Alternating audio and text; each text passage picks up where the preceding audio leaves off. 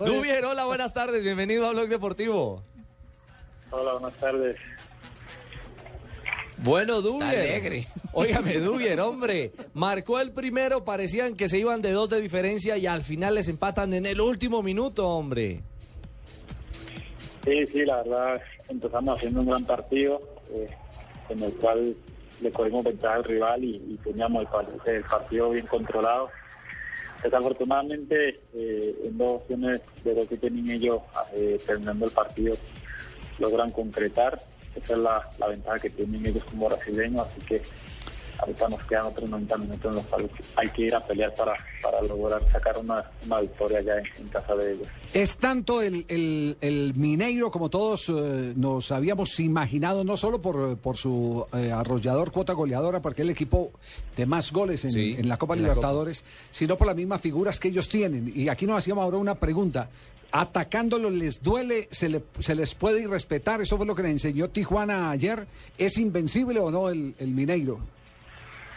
No, no son invencibles. Yo creo que también fue por descuido de nosotros. eh, lograron empatarnos.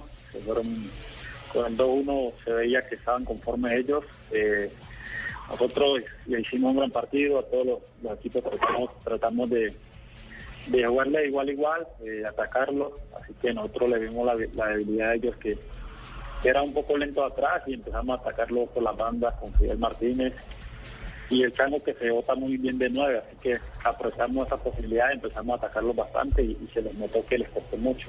Desafortunadamente eh, no logramos no logramos pararnos firme hasta lo último y ellos lograron empatar y con eso se sintieron como triunfadores porque sabían que nosotros tuvimos el manejo del partido casi los 90 minutos. Dubier, en diciembre usted fue el colombiano que dio la vuelta olímpica en México. La bandera tricolor ondeó con usted. Este fin de semana otros lo sucederán. ¿Quién cree que va a ser? ¿Teófilo y Amaranto con Cruz Azul o Aquivaldo con América?